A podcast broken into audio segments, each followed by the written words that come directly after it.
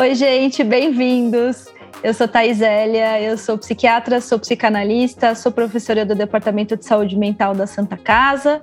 Estamos aqui desde o começo da pandemia. No meio dessa história, a gente transformou essa discussão do ponto de vista subjetivo dos filmes num podcast.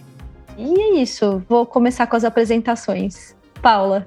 Boa noite, sou Paula Capeleto, sou jornalista, psicanalista, professora convidada do departamento e sempre muito entusiasmada e feliz de estar aqui às sextas-feiras discutindo os filmes que a gente escolhe, vocês escolhem e vamos embora.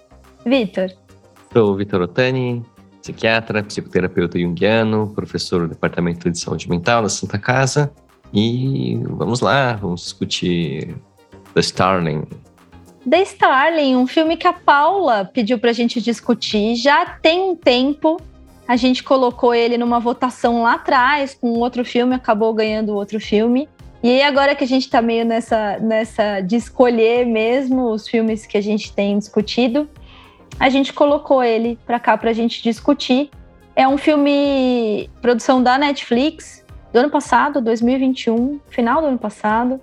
O nome do diretor é o Theodore Melfi e é com Melissa McCarthy, que assim, né, senhor, assim, cada dia mais apaixonada por esta mulher. Aquele seriado do, dos nove desconhecidos, assim, ela é uhum. muito boa naquele seriado e ela é muito boa aqui no filme. O filme é para ela brilhar, assim, né? E eu falei pro Vitor que é um filme sessão da tarde, tirando a parte do cara tentando suicídio e internado. Mas o resto era um filme que para mim cabia muito no modelo sessão da tarde, num modelo que eu gosto muito de sessão da tarde, porque é aquele filme de sessão da tarde que a gente chora no final, que nem assim, né? Deus duvida que você está chorando ali, muitas lágrimas assim. Eu fiquei muito emocionada no filme, muito emocionada em vários momentos. O momento do dele no, no hospital psiquiátrico, para mim, pegou muito, assim, muito melancólico. Enfim, vou, vou falar melhor disso, assim. Mas chorei litros no filme, assim. Achei um filme. É, eu não posso falar que é um filme gostoso de ver, porque se trata de uma temática muito cruel. Mas ele é um filme que eu acho que desperta coisas, bota a gente para pensar. E eu vou roubar uma frase que eu acho que foi o Gabriel que falou quando vocês discutiram o projeto Adam, que é um filme que passa desapercebido ali. Ah, vou assistir esse filme aqui. E no final das contas você sai pensando um zilhão de coisas, né? Você é tocado em muitos lugares, assim. É isso, para começar, acho que é isso. Mas gostei muito do filme. Você sabe que você falou que foi eu que escolhi, mas quem sugeriu assistir foi você. Mas eu não tinha visto. Opa. Eu, ah. só, eu só olhei. Sabe aquela coisa do tipo, preciso caçar filmes no Netflix? E aí eu olhei o trailer. E olhei o trailer por causa dela, da atriz. Hum. Mas eu não vi. Mas a gente funciona assim, gente. A Thaís fala, eu já vou lá assistir, né? Pra ver o que, pra que ver dá. Se é bom. Pra ver se é bom, se eu gosto, o que, que eu tenho pra falar. Então eu assisti primeiro que você, mas eu amei, assim, amei, chorei. É, é, muito meu filme, assim, meu perfil de filme, assim. Eu fiquei comovida, fiquei brava quando perdeu, porque eu nem lembro qual era o outro, mas eu achava que não era tinha do outro casal, era do outro casal tentando engravidar. Ah, é verdade, a temática era essa. É verdade. Os dois tentando engravidar. Ah, sim, sim. Tem a pô, sobrinha. E a sobrinha é. entra no, no rolê, né? Aquele filme é bom, mas esse é mais legal, né? É, tudo é mais legal nesse filme. Sim. Então, eu, o que eu, assim, né? É, claro que é a temática da maternidade, de perder um filho, enfim, né? Tudo que é mais óbvio. Eu fui procurar algumas críticas a respeito desse filme e ele tem críticas ruins. Né? Os especialistas avaliam mal esse filme. O público, no geral, não mas especialista sim. E eu vi um termo que eu não. Pra gente falar que a gente não entende nada de cinema mesmo, que Exatamente. a gente só vem aqui falar é de subjetivo. Gosta se não gosta, é isso aí. Eu nunca tinha ouvido falar o termo dramédia, que é drama com comédia. Né? Eu não hum. achei em nada que esse filme tem zero comédia.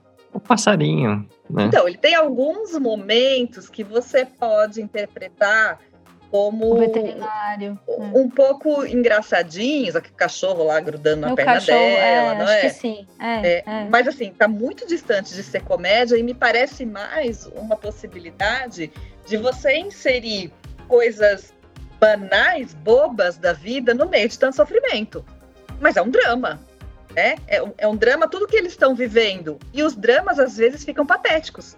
Então eu acho que é, é mais por esse lado da coisa ficar meio. A, a vida a seguir em frente, depois que você passa por um drama desse tamanho, por uma tragédia desse tamanho, é patético. Então eu acho que é esse o, o, o termo mais apropriado do que comédia, do que engraçado. É, é uma coisa que fica. Essas coisas banais, mesmo o passarinho ali, enfim, entrando nesse lugar de, de desafio. É todo um drama que se estabelece na relação com aquele passarinho um drama de morte, um drama de, de assassinato, né? De, de, raiva, de reconciliação. Enfim, então acho que assim, gente, mas eu, pode ser que as pessoas então tenham ido para esse lugar brincar um pouco com essa coisa da comédia e aí não cabe, mas para mim realmente não coube comédia em lugar nenhum ali. Mas para começar, eu acho que que história bonita, que jeito bonito de se contar, mesmo que em, algumas, uh, em alguns momentos tenha parecido muito óbvio, né? As conversas com o psiquiatra às vezes são muito óbvias e são pontuadas como sendo óbvias. Não é um óbvio que queria se dizer complexo.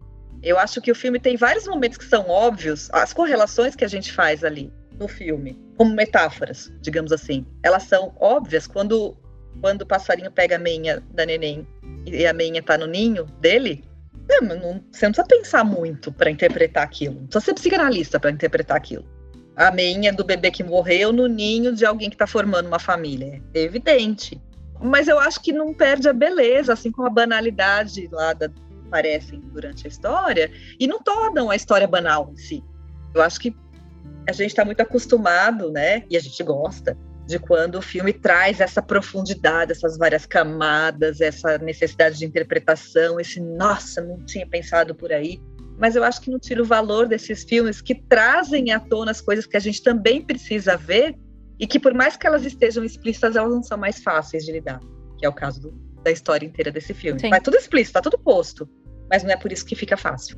Então, acho que para começar, é essa a impressão geral que eu tive do filme.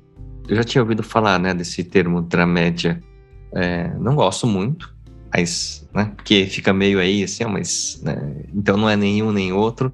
Eu acho que ele traz com leveza, né, em alguns momentos, quando parece que o filme vai ficar muito pesado, tem ali um, um certo, não é um alívio cômico, mas tem um, um alívio, né, com a história do, do cachorrinho lá, do, do veterinário, né, do, do passarinho, né, que vão é, permitindo com que a gente absorva é, mais facilmente, é mais fácil de digerir né, a história do que se fosse só o, o drama da perda, né, de tudo que tinha acontecido. Eu tenho várias, várias questões aí com os críticos de cinema, porque é, eu tenho a impressão às vezes que eles vão lá e eles discutem a técnica, mas eles não estão ali muito para discutir o quanto aquele filme ele é, toca as pessoas. E aí eu conheço alguns que vão para um extremo, né? Assim, então, um filme que é extremamente complicado, complexo, que, que não consegue atingir muita gente, para eles né, dá a impressão de que é isso. É, o que né, pega no lugar como médico, que é a famosa letra de médico, quando a gente escrevia com aquela letra garrancho, usava termos esquisitos, porque a gente mantinha naquela aura do saber, né? Então só eu consigo Reserva decifrar. de mercado, né? exato. É, a missa em latim. Porque esse filme é um filme muito legal, assim, e tem muitas coisas para a gente poder falar. Eu acho que tem a, a, parte simbólica, né? Do que é o, o, a estrela do filme, né? O estorninho, o Starling, né? Por que, que ele serve. Então acho que tem bastante coisa para a gente discutir, sim. Ouvindo vocês dois falarem, assim, eu, eu fiquei pensando um pouco que o filme é dela e por isso é uma dramédia. Se o filme fosse dele, talvez a gente estaria é, vendo um filme mais, como a gente brinca aqui de classificar, francês, né? Ou talvez um, um filme mais europeu, mais denso. Talvez a gente estivesse em outro lugar desse luto. Ela, por trazer a. Ela tá muito enlutada também, mas ela tá enlutada de uma outra forma. Ela tá enlutada de quem é. Putz, ela tá lá arrumando os preços no mercado. Eu fico pensando assim, senhor, eu já não arrumaria aqueles preços no mercado nem sem estar tá enlutada. Enlutada, então, eu tinha mandado aquele. O, o cara lá do, do. O gerente, né? O gerente, né? Sim. Que é o Timothy Oliphant. Tinha mandado ele PQP, né? Tipo, você, ah, né? Olha o que aconteceu comigo. Deixa eu colocar 1,99 aqui em tudo. Eu nem lembro quantos centavos ela coloca lá.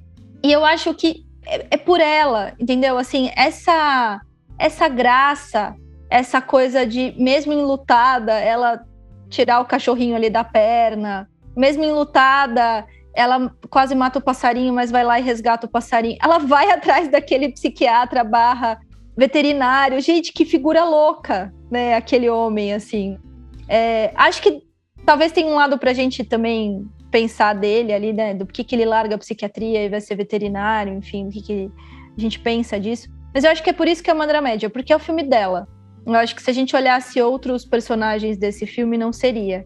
Mas eu fico pensando um pouco também, é a perda que não tem nome, né? E a gente sempre fala isso na psicanálise, né? Se a gente perde os pais, não somos órfãos. Como é que a gente chama quando a gente perde os nossos filhos? E a gente não tem nome para isso de tão eh, cruel, impactante, de tão, desculpa, foda que isso é, né? Mas ela se mantém ali minimamente, né? Ela se mantém tanto que a gente fica com raiva do cara que deprime, e depois a gente entende que ele já teria uma doença psiquiátrica ali, o que talvez alivie um pouco. A gente fica com muita raiva dele, né? Do porquê que ele não tá ajudando. E é uma projeção que o filme faz na gente a respeito da raiva que ela deveria estar sentindo, que depois ela explode ali na, na hora do pacotinho com o, o bolinho azul. Aliás, vamos conversar rapidamente sobre o bolinho azul. Gente, que aquele bolinho tem cor de sabão em pó. Como que alguém come Horrível. aquele bolinho? É. Negócio feio. Não dá. Negócio feio. Desculpa quem fez o bolinho lá nos Estados Unidos, mas vocês vão ter que concordar comigo que aquele negócio tem cor de sabão em pó. Mas é a coisa aquele algodão doce. Já viu algodão doce aqui no Brasil que vem num potinho assim? É Ai, azul daquele não. jeito. Eu fiquei pensando naquilo.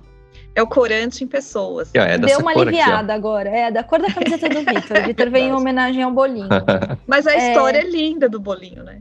Não, a história é linda. E, e aí tem tudo a ver ela levar o bolinho para ele. Mas é isso, ela tem um pouco ali de libido para investir nele, no bolinho, no, no, no, mercado. Ela, tem, ela é a libido No passarinho, né? Assim, entendeu? Mesmo enlutada, ela tá Sim. ali. Ela cata as coisas da menina, cata o, o berço e, e, todas aquelas coisas que ela bota ali para fora da casa. Passa aquele casal, putz, ela podia se sei lá, se debulhar em lágrimas ali, ou se sentir invejada daquela situação, ela faz uma troca ali. O que, vocês vão fazer com essa cadeira? Então, assim, o psiquismo dela é invejável, né? Eu não sei se isso é possível depois que a gente perde um filho. No filme é. Você sabe que eu vi no, numa matéria sobre o filme que o roteiro original era o inverso? Era ele que ficava e ela que era internada. Olha. Quer dizer, ela seria a personagem lutada Entendi. melancolicamente, né? Melancolicamente. E uhum. eu acho que foi inteligente é, trocar. Porque talvez é, esta mãe, neste lugar, causasse menos impacto do que o pai nesse lugar e a mãe lutando para ficar viva, para continuar ativa. A gente ia achar, tudo bem, mas para o pai é mais fácil, né? Ia ser uma coisa meio senso comum a gente falar que a dor da mãe é essa dor que não, não se escreve. E que isso não é verdade também, independe do sexo e do gênero. É, o, o, o, sofrimento ele atinge as pessoas de maneiras diferentes, uhum. de acordo com a própria estrutura, e é o que ficou evidente no filme. Então eu acho que também foi uma mudança inteligente adaptar esse de roteiro, roteiro né? Sim. É, porque a gente fica mais uh, empático com essa mãe, ao mesmo tempo que mais surpreso também com a, com a potência dessa mulher de continuar é expulsão de vida. Há um luto, mas não é um luto melancólico. Uhum. E, e, a tristeza dela, para além desse luto pela bebê, que é evidente, é pela perda dele, né? É pela perda do casamento. Que ela fala, sim, né? Ela fala no telefone, né? Na é. hora que ele não fala, agora você vai me ouvir. Uhum. Aí fala, e, e, eu vou te fazer, né? Vou te lembrar sempre que você tentou tirar você de mim. É. Nunca vou te perdoar. Ele não precisa falar nada porque ela inclui ele na história, né? É, Para ela não há uma possibilidade dele estar fora. Então, quando ele liga e não fala nada, é, eu vou fazer você pedir desculpa todos os dias. Quer dizer, né? Nós vamos ter uma vida. Né? Isso vai passar. A gente vai ter uma vida. E como isso ressignifica todo o rolê, né? Todo o rolê. Duas observações. A pílula né, que eu entendi que ele estava guardando para se matar. Era um clássico, né? No, no, sapato era azul.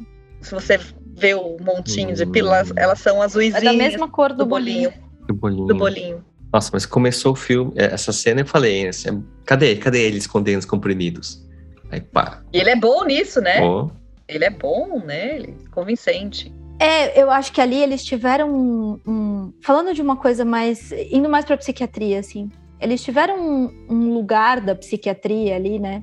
Muito próximo do, do real. Essa coisa de, é, do paciente extremamente melancólico que não conversa com o médico, que o médico não consegue acessar, que está escondendo os comprimidos para se matar dentro do hospital, que não vê, né? Muito desesperançoso ali, que já tentou um suicídio uma tentativa grave de suicídio anterior.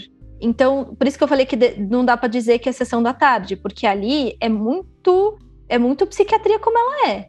É muito psiquiatria como ela é. O guardar os comprimidos é uma coisa muito comum, infelizmente, dentro de, não, pelo menos tentar guardar os comprimidos assim. Aquela hora do grupo, nossa, gente, aquela hora do grupo é muito o que a gente vivencia na psiquiatria que aquela outra paciente não, não aguenta ali o grupo e dá aquela atuada, né? Mas é muito, muito psiquiatria. Essa parte é pesada, porque ela realmente é real ali. hum. E o que, que você acha da psiquiatra, da psiquiatra do. Da que faz o grupo. É, Sim. a que faz o grupo, o que atende ele numa psicoterapia ali, e o veterinário, né? É. São três Uhum. profissionais de saúde mental atuando ali, né? O que, que vocês acharam de, de cada um deles? Ah, Fala, Vitor. eu vou começar falando dele, porque é o mais fácil, eu vou deixar mais difícil para vocês. É, ele é- entra naquela coisa do. É um pouco estereótipo, né? Assim, é o psiquiatra que é muito fora da casinha e por isso ele consegue, né, acessar os outros. Então, como chama o, o personagem lá da novela? Ele me lembra Pat Adams. É verdade. Meio Pat Adams. Eu ia falar do outro, do outro psiquiatra da novela da Globo, mas eu esqueci. Ah, é do. Do É, Estênio Garcia? É isso. Todo mundo fala, ah, o Cine Garcia. Mas, assim, eu acho que faz parte ali do, do, do imaginário popular, né? Assim, você tá muito perto da loucura para você conseguir acessar a loucura alheia e trazer para Então, ele fica ali na fronteira. Porque em um certo momento é isso, né? Ele tá ali cuidando de animais, né? ele é um veterinário, mas ele se preocupa com ela, estabelece uma relação. Então, eu acho que dá pra gente entender. Doutor Castanho. Dr. Castanho. Dá pra gente entender também o, o processo dele, de como ele começa como um psiquiatra que vai ser promovido, vai ser né, considerado para trabalhar.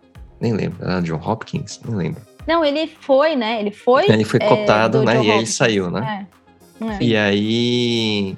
Então ele se distancia e vou trabalhar com uma coisa mais menos elaborada, né? Então, simbolicamente, aí eu vou parar de falar com pessoas, eu vou ficar aqui cuidando de animais. Depois ele também faz o processo de transição dele, que ele começa a interagir mais com os donos e perguntar, né, para criança, para moça, para o cara lá que ele ficou bravo, que estava chorando com o gatinho. Então ele vai fazendo essa transição também. Mas ele é isso, ele é só um produto do imaginário popular, ele não é um psiquiatra real, assim. É, o outro cara lá que tá naquele consultório, sonho de consumo, adoraria ter um consultório de paredes de vidro, olhando para um jardim cheio de passarinhos e, sei lá, outros animais correndo. Terei? Não. Mas sonho de consumo. Eu acho que ele cai num estereótipo de uma coisa clínica. Tá tomando remédios? Tá dormindo? Está comendo? Está feliz? Né? Uma coisa meio de uma pergunta ali muito direta, enfim, estruturada, como a gente fala, né? Então eu acho que ele cai neste outro lugar. E claramente ele não está acessando nada ali, né? Ele não sabe quem é o paciente que está na frente dele. Eu acho que é isso que o filme pelo menos tentou passar ou que eu entendi.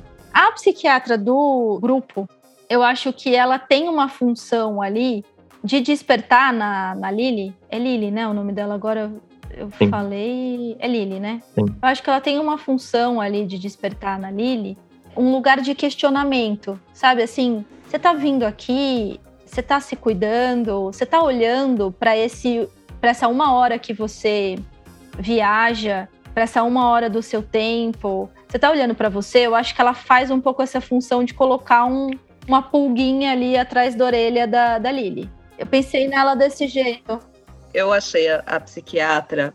Na verdade, eu assim, é, talvez os três personagens que representem a saúde mental estejam fatiados mesmo como três personagens, né? Mas eu acho que a gente podia pensar numa coisa mais completa nos três juntos. Há uma parte técnica, e eu acho que o psiquiatra técnico se redime na conversa final e justifica né, toda a postura dele. Você vai precisar ter uma rotina. Até uma hora você poder falar da sua filha e não se desesperar e não doer. Então ele entra nesse lugar. A psiquiatra, ela, ela consegue olhar o paciente de um jeito mais completo, digamos assim, né? Ela vê que não tem só aquele paciente dela naquela instituição e que aquele trabalho que ela está fazendo ali é um pedaço do trabalho que precisa ser feito. Tem uma vida que é maior, que envolve outros vínculos, outras relações, que se não tiverem alinhadas, a coisa não vai para frente, o trabalho não vai para frente. E eu, eu, acho bonitinho porque ela toma umas cacetadas e ela se frustra, né? Ela toma cacetada dos dois lados, dele e dela, né? É, e ela vai falar, eu mereço, né? Tipo, se cansa daquilo. Então me pareceu muito humano também. E o Dr. Dolittle lá, que eu achei que o que fala com os bichos, esse personagem eu, eu senti um pouco falta de ser um pouco mais. ter mais elementos aí. Porque a sensação que dá é que ele. Se bem que a, a japonesa, que é a secretária dele, no começo da história, onde começa tudo com o papelzinho de chocolate caindo, né? Eles fazem uma ligação no começo do filme. Ela joga uma embalagem de um chocolatinho no lixo, Sim. ele voa, vai para a estrada, ela, tá, ela vai passar com o carro em cima, o passarinho pega e leva para o ninho, né? Isso. E ela tá falando, japonesa no começo, que, nossa, ele atendia gente maluca, ela tá atendendo bicho, né? Ela, ela amarra um pouquinho a história da esquisitice dele, mas a sensação que dá é que ele se frustrou com a falta de possibilidade de fazer mais, né? De não ter resposta. Ele fala isso para ela, né? De encontrar um limite no tratamento com o humano onde ele não tem resposta para aquela dor. E aí ele não suporta isso. E ele se retira e vai trabalhar com os bichos onde a coisa precisa. É, essa parte da emoção pode ser menos uh, elaborada. Mas ele não consegue escapar, não, ele né? conversa com a dona lá chorando. Depois que você desenvolve essa possibilidade, e é ela que dá esse gatilho para ele, né? Gatilho é uma palavra ótima, mas é ela que desperta nele aquela coisa de uma escuta. E aí ele faz uma proposta não formal, mas ele é muito acolhedor, aquele jeito tosco. Na verdade, eu acho que ele oferece a ela o que ela pode receber. Isso que é o mais genial do encontro. Ela não iria, uhum. talvez, possivelmente numa coisa é, mais formal, mais quadrada. Talvez por isso a psiquiatra tenha indicado ele também, né? Pareceu que foi uma coisa meio. Ela não sabia direito que ele, tava, que ele tinha virado veterinário, mas eu acho que foi uma percepção e uma sensibilidade de uma indicação de alguém que não estava exata, declaradamente tratando de um sofrimento. Ela não estava conseguindo chegar nesse sofrimento, na verdade. Ela não estava conseguindo tocar esse sofrimento. E aí ela precisou de alguém como quase que fosse correndo em paralelo ali, tratando de outra coisa, tratando dele, né? Tratando do marido, que estava internado. E aí consegui se aproximar, achei a cena da casa dele, que ela foi toda molhada ali, muito bonita, muito emocionante também. Ela ia até lá e eles teriam uhum. aquela conversa. Não mancha o meu sofá. É, aqueles cachorros deitados no sofá. Muito bom, ela né? quer manchar o sofá. Cachorrão. Mas é, você ficou falando, né? E, e foi fazendo sentido para mim essa coisa de talvez se ela fosse, assim, olha, marca aqui, vai no, numa consulta, ela ia passar, se fosse o mesmo psiquiatra que estava atendendo o marido, coisa super formal, vamos falar então do seu luto, eu acho que talvez não fosse colar.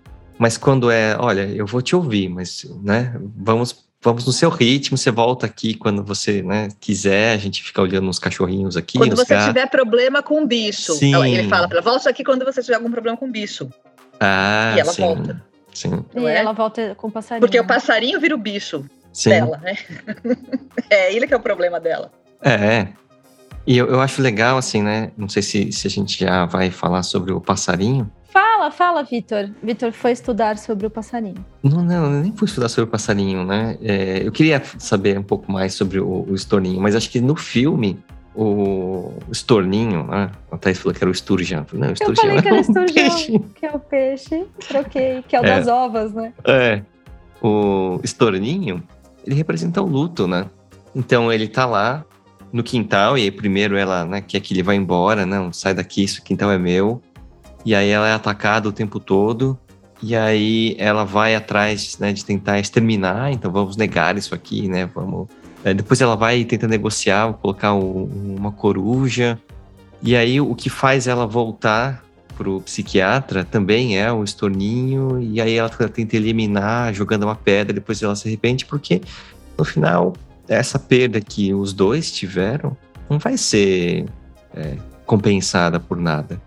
Eles vão ter que aprender a conviver, e aí é isso mesmo, vai ter que conviver com, né, é doído, é sofrido, é, vai ter que usar capacete, vai ter que ir lá, pegar o que dá, sair correndo, mas dá para ter vida depois disso. Dá para continuar Porque seguindo. também não dá para ser igual, né? Não dá para ser, ser, igual. Tem que ter capacete, não, não dá para ser igual. Exato. Você não vai encarar igual, né? Sim. E aí ele, ele simboliza isso, né? São as fases do luto, né? Tanto literalmente, quando ele pega a meia, né, da, da filhinha e coloca ali, e acho que ali é uma ficha que vai caindo. Mas o, o, o que pra mim, pelo menos, né, o filme inteiro é, é o símbolo do processo de luto que ela tá vivendo. Eles, os dois. Que ele tá internado. E o né? veterinário fala, né? Ele não vai embora. Ele não vai embora. Você pode fazer o que você quiser, ele é um pássaro muito inteligente, ele não vai embora. Ele é diferente dos outros. Ouvindo o Victor falar, tem um, um vídeo da OMS, né? Que é o My Black Dog, né? Que eles falam de depressão. É lindo esse né? Um vídeo É lindo. Quem não lindo. viu, veja. Um vídeo lindo. Tem traduzido, enfim. E aí fiquei fazendo essa comparação aqui, né? Que o passarinho é o luto. E, e ele não vai embora e vai precisar do capacete, vai passar pelas fases do luto o veterinário, ele fala das fases do luto com ela, né? Você já ouviu das fases do luto? E, e o passarinho representa exatamente isso, né? As fases do luto, é verdade. Bonitinho. Bravo, né? Lembrei do passarinho do, da Sandra Bullock também, né? Sim. Também eram os passarinhos, né? Que guiavam, enfim, viajando aqui né, nesse simbolismo aí desses passarinhos. Que ela só consegue. Então, assim, ela mata um passarinho inocente. Inocente não, porque era um corvo. E era o corvo que estava atazanando a vida do passarinho do luto. Ah, então, acho que o passarinho se Não tem a cena. É, não tem a cena que O tá o, começo, passarinho sim. dela e o corvo. E o corvo tá lá atazanando ele.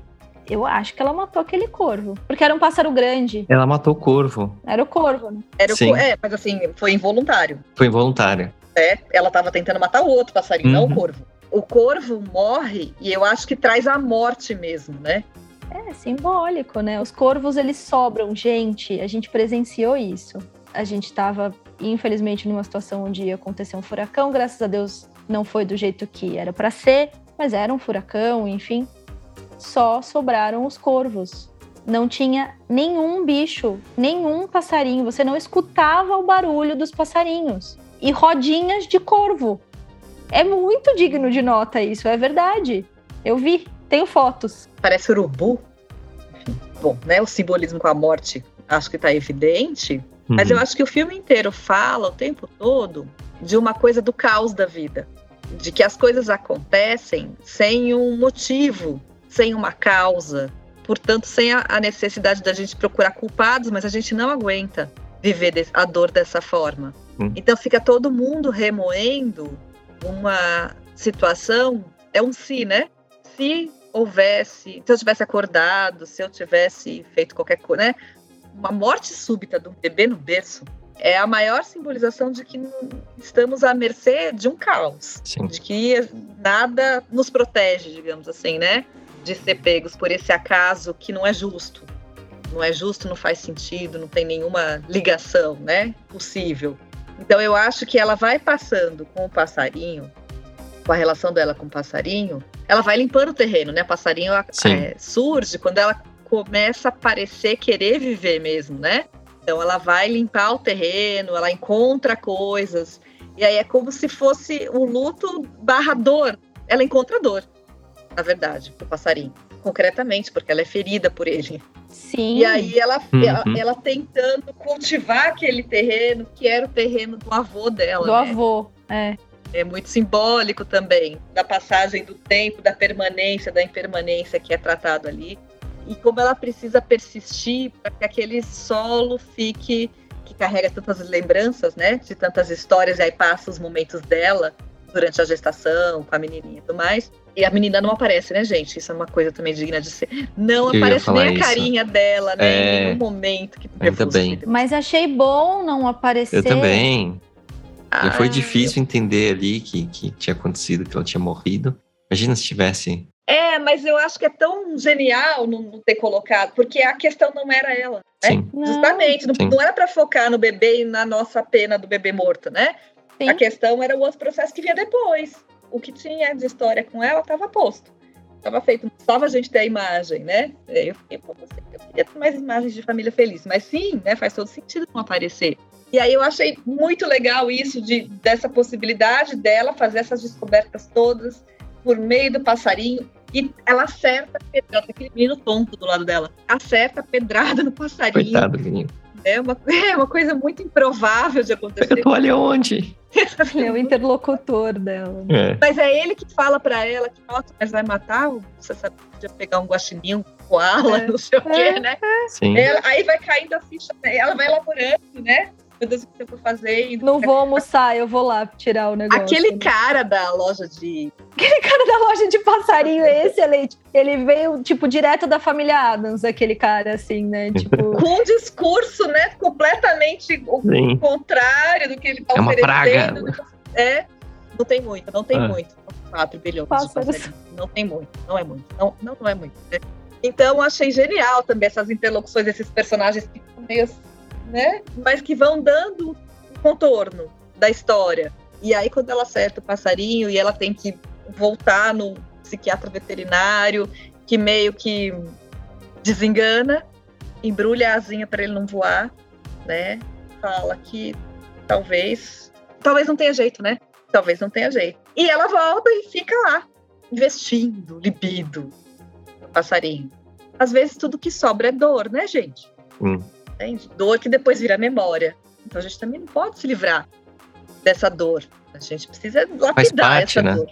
Tem que conviver com ela, né? Sabe o que eu fiquei pensando, né? Nessa coisa da, do passarinho, né? E do que ele é, representa. Primeiro ela tenta se livrar dele, depois ela vai lá e chama, né? O, o psiquiatra veterinário, deixa eu pegar o nome dele aqui, o Larry, Larry. que só de ser o Kevin Klein já é muito bom, né? Porque participou de todos os filmes que a gente viu lá atrás. E depois, quando ela se sente mais segura, ela vai lá e chama esse menino, o menino mais, mais tontinho lá, coitado dele, Dick.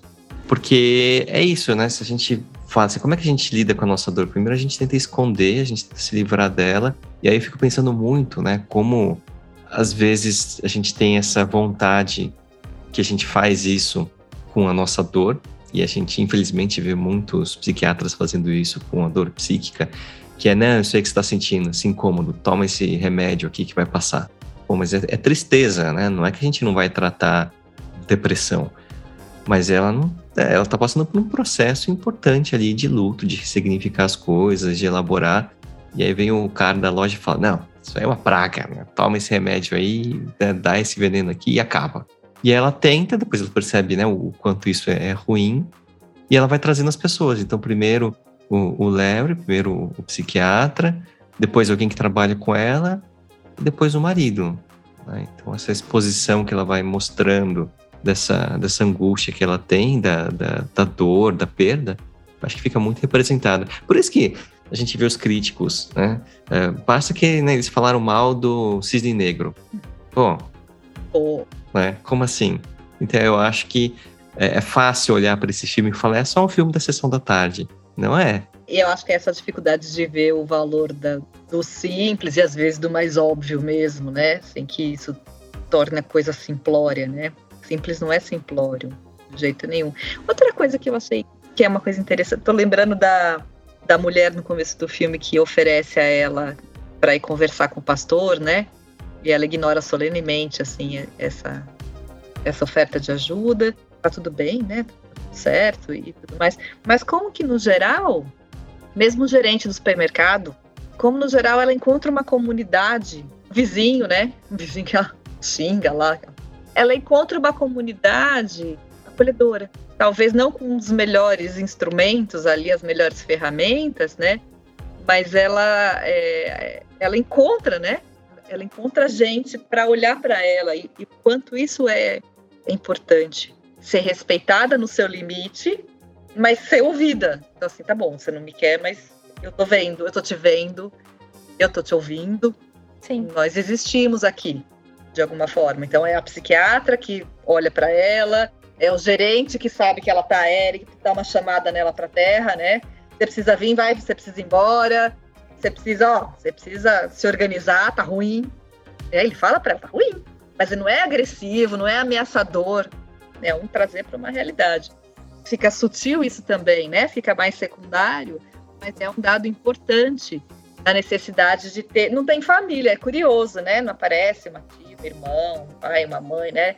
Ninguém para dar esse suporte para eles ali, mas tem esse referencial do, do acolhimento comunitário, digamos assim, né? De, de onde eles estão inseridos, né? Sim. Eu vou trazer uma pergunta aqui, tá?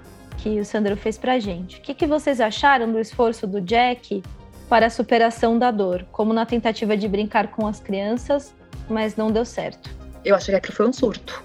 Eu, eu fiquei pensando é, naquela cena uma coisa um entendimento não acho que por isso que a Paula é, é, é um surto mas assim um entendimento não não sei se ele está no registro da neurose ali na hora que ele olha aquela cena. Me dá uma sensação Sandro de que ele se mistura com aquela cena como um psicótico se, se misturaria e ele fica meio sem contorno e sem um entendimento da regra social, então ele vai abordando as pessoas ali como se as pessoas estivessem é, entendendo o pensamento dele e o que, que ele quer ali de montar o circo. Ele não entende a dinâmica da menininha. Então eu acho que ele está num, num, numa posição, vai, que está mais para psicose do que para neurose. É, e aí, do mesmo jeito que ele não está entendendo aquela cena e que ele aborda as pessoas, enfim, o resto do mundo também olha para ele sem entender o que está acontecendo com ele e coloca ele, né? Contém ele ali, fisicamente, inclusive, porque ele está surtando. É, ele perdeu faz de conta, né? É. Virou real então, ali. Né? É. Uhum. Parece que vai tanto, né, para um, um outro lado de não, eu vou ficar bem, que, que vira uma, uma coisa. Uma coisa meio defesa maníaca. Exato, uma coisa exagerada, over, e aí ele né, fica naquela. Você precisa brincar? Não, não, só tô brincando. E aí ele começa né, a gritar e empurra lá e machuca o outro enfermeiro. E é muito curioso como as crianças se assustam, né? Então, assim, a criança, ela tem esse faz conta, acho que fica bonito também nessa cena a gente pensar, que é muito diferente a psicose do faz de conta infantil, né? A gente tem essa capacidade de criatividade, né, de criar uma fantasia, mas ela tem um limite. E a criança sente. E ele, como estava ali, né, numa situação psiquiátrica mesmo, né, perde essa dimensão. Então não tem como ele brincar com as crianças mesmo, né? A, a coisa se confunde ali entre o que é patológico e o que seria natural. Né? Então não dá para ele brincar mesmo. E lembrando que ele está ali aquele tempão sem nenhum tratamento, né? Então imagina uma pessoa que veio de uma tentativa de suicídio grave, como foi a dele, e passa ali semanas sem nenhum tipo de medicação naquele ambiente, né? Que é um ambiente obviamente estressante, né? É quase como se fosse uma hiperexposição, né? Ainda maior às próprias dificuldades. Então, foi muito dramático, né? Foi ele estava ali numa fuga, acho que fica evidente, né? Que ele quis ficar ali, que ele não queria mesmo voltar, e é por isso que ele não entrava em contato com a mulher dele também, para não precisar retomar a vida nessa expectativa de que vamos fingir que nada aconteceu, que era a fantasia dele, né? Mas é, ele não abriu os pacotinhos dela, né? Não, mas ele não tem o capacete para usar. Para não entrar em contato, né? Ele não ele tem não o capacete para uhum. usar. Verdade. Ele não tem, ele precisa aprender de alguma forma esse capacete para usar com ela. Ele não tem. Ela era o capacete dele, né? É, prova né, assim, ela e provavelmente anteriormente é, é, também era. Sim, antes da neném. É naquela conversa que eles estão tendo ali, na hora que eles estão pintando as árvorezinhas no quarto, né? Talvez ele já, ela já fizesse esse, esse papel ali com ele. Né? Engraçado que eu tinha esquecido dessa cena. E é uma cena que ele fala que tinha sonhado que ela ia ser uma podóloga. Isso, né? e ela que ia ser uma, uma e açougueira. Ela, ela fala que ia ser uma açougueira. E eu falei, que raio de sonho é esse, né? Assim, curioso, né? Desejos curiosos. Mas talvez quando ela coloca o açougueiro, seja justamente para contrabalancear o, o, sonho dele, que também parece um pouco despropositado ali. Né? Uhum. Então, assim, é quase como se fosse vir uma brincadeira deles, essa disputa de, do sonho de futuro, mas que talvez ela também já entendesse um funcionamento ali dele, que de algum jeito parece para a gente mais vulnerável. E naquela hora eles falam, eu assisti duas vezes, por isso que eu prestei mais atenção, a, tá desenhando a árvore, desenha um ninho, e ela fala assim, vamos desenhar pássaros? Isso. É, hum. Aí acho que não, os pássaros são difíceis, são perigosos, alguma coisa assim. São difíceis de lidar. É, aí ele fala, né? É só você ir com calma, né? Só você ter cuidado e alguma coisa assim, né? Então achei também uma amarração bonita, e enfim, é o quarto todo cheio de árvores e Sim. tudo mais, né? E ele faz, né, uma árvorezinha sem folhas ali para colocar no. Ah, que não tem buraco. Que não tem buraco. Interruptor. Não tem interruptor. É muito bom. É muito boa essa árvorezinha. E ele, acho que uma coisa interessante no filme também é que ele deixa claro, assim, né? Não é que o impacto, né, daquilo, né, que aconteceu, então ele tá sofrendo mais do que ela. Ele fala, ele admite lá. É, a verdade é que eu sempre entrei, saí de depressão a minha vida inteira e eu não tô me tratando. Né? Então, para não ficar também naquela. Eu largo, né? É. Eu largo. Então, melhor eu largo. Exato. Para não ficar naquela coisa também de assim, ah, então é, a mãe, a Lily, não sofreu tanto quanto o Jack, então a Lily se recuperou. Não, não tem nada disso. Ele admite. Olha, a verdade é que isso aqui é mais uma das coisas muito trágicas, mas é mais umas vezes que eu não me trato, que eu entro e saio de depressão e que agora eu preciso de ajuda. E, e eu acho que tem um, um lugar muito, muito doído, é, que muitas vezes essas pessoas que não estão sendo tratadas, não estão sendo vistas, ele está dentro de um hospital, é, era para ele estar tá sendo tratado, ele está em terapia, enfim, mas ele não está tomando medicação. A única saída é a saída da morte, porque a angústia é tão grande, é tão grande que a única coisa que esse psiquismo tenta é zerar né? E aí é a saída da morte. E que um caminho é, do psiquismo natural no sentido de economizar essas forças. É muito cruel a gente falar isso, mas é verdade. Então é todo um esforço para tirar dessa situação, para a medicação funcionar, para entender o que está acontecendo. Mas é, é, é, tanto sofrimento que as pessoas sim pensam em se matar e elas não conseguem sair dali. Aquela coisa que falam, né? eu não sei se falam para ficar menos difícil para quem está do outro lado ouvir, mas é uma tentativa de matar a dor. É. Não matar a pessoa, é matar é. a dor, que é insuportável. É. O psiquismo dá conta. Eu acho que essa parte, que é a parte final mesmo, do espelhinho lá pro interruptor, que ele faz a árvore, o enfermeiro que ele empurrou. Uhum. É o enfermeiro que tá ali. Que ele vai mostrar. É. é que até, essa é uma cena engraçada mesmo, né? Que a, que a, que a mulher lá do lado dele coloca o interruptor no. Sim. Faz um homenzinho e coloca o interruptor pra cima e pra baixo. É engraçado. Que é a mesma que atua no grupo. É, né? Que parece mais comprometida ali, né? É. Ele fala para esse enfermeiro, o enfermeiro fala que tá faltando um buraco. Daí ele fala, mas precisa? Quase como se é, eu preciso preencher os requisitos, né? Eu preciso fazer do jeito que esperam que faça. Ali né, nesse primeiro momento, me pareceu que era um pouco disso. Olha, não precisa estar tá perfeito e funcionando para tá bom, tá suficiente. E tá ótimo ser suficiente ali. E quando ele dá de presente para Lily, o negócio é ela, obviamente, né, pensa a mesma coisa, ela fala para ele que a gente pode fazer um buraco, porque senão a gente ia estar tá condenado à escuridão, né, ou, ou à luz oh, permanente. E é importante que a gente possa mudar de uma escuridão para essa luz. Então, acho que também amarra aquela última conversa, né? Uhum. Que é a uhum. conversa onde a gente eles vão se conciliar ali, né? É. Eu achei bonito também essa, essa que fica subentendido de que, olha, né? A gente vai estar junto na luz e na escuridão. Vai haver momento para tudo. É importante que a gente possa entender que pode mudar. É isso, né? Que a gente não precisa ficar em nenhum dos dois lugares. A luz com a menininha, obviamente, a escuridão sem a menininha mas com a possibilidade de continuar cultivando essa terra, mesmo com dor, mesmo de capacete e tudo mais. Hum. Me lembrou bastante a, história do curador ferido, né? Então ele vai lá e fala, olha, não tem buraco aqui. Então para mim né, parece ser só ou é só trevas, né? Só escuridão ou só luz. E ela vai lá e fala, olha, acho melhor a gente fazer um buraco aqui e conviver, né? Para coisa poder, para a gente poder conviver com a dor e conviver com a dor e, e o buraco traz para eles também a possibilidade deles saberem se eles vão colocar a chavinha para cima ou para baixo, né? Traz uma propriedade ali para mexer, né, no, no, no interruptor e, e não talvez se deixar levar por essa pulsão de morte, por essa escuridão, por esse sem saída. Tem uma escolha ali, tem uma escolha de usar o capacete, né? Só vou fazer mais uma observação de uma coisa que tinha passado batido e a gente não tinha falado. Quando ela tira os móveis da casa, porque ela não tira só do quarto da neném, né? Ela tira da sala. Ela tira também. tudo, sim. Ela troca tudo pela cadeira do papai. Aquela cadeira é uma cadeira do papai.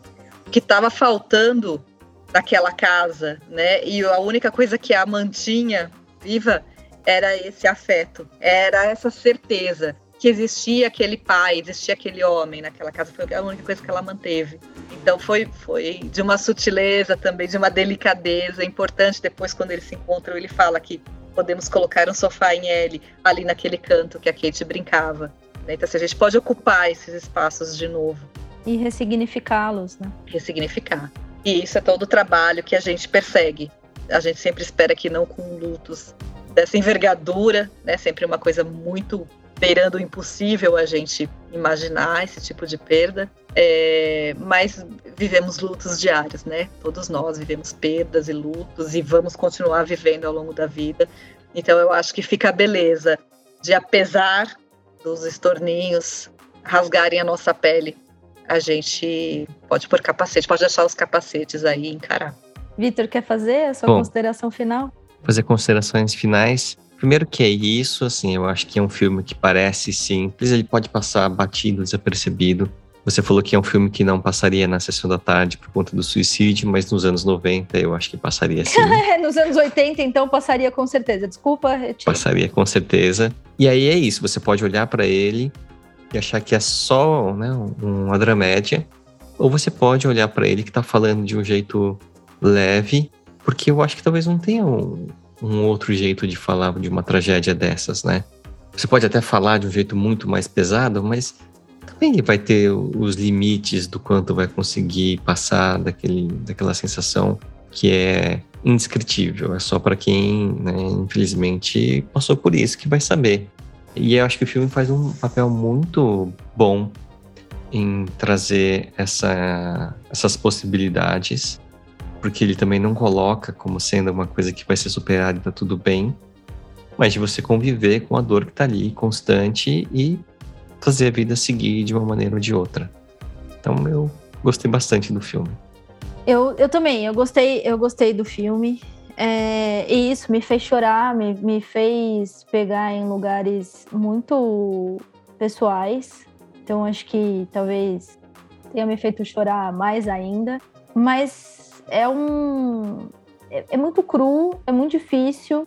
Mas eu acho que o que o filme traz é um pouco desse psiquismo que, mesmo nessa dureza, mesmo nessa, nessa crueza, consegue ali dar uma risadinha, jogar a libido dela, né, trocar as coisas, plantar a cenoura, né, assim, fazer ali é, coisas, é, continuar fazendo coisas.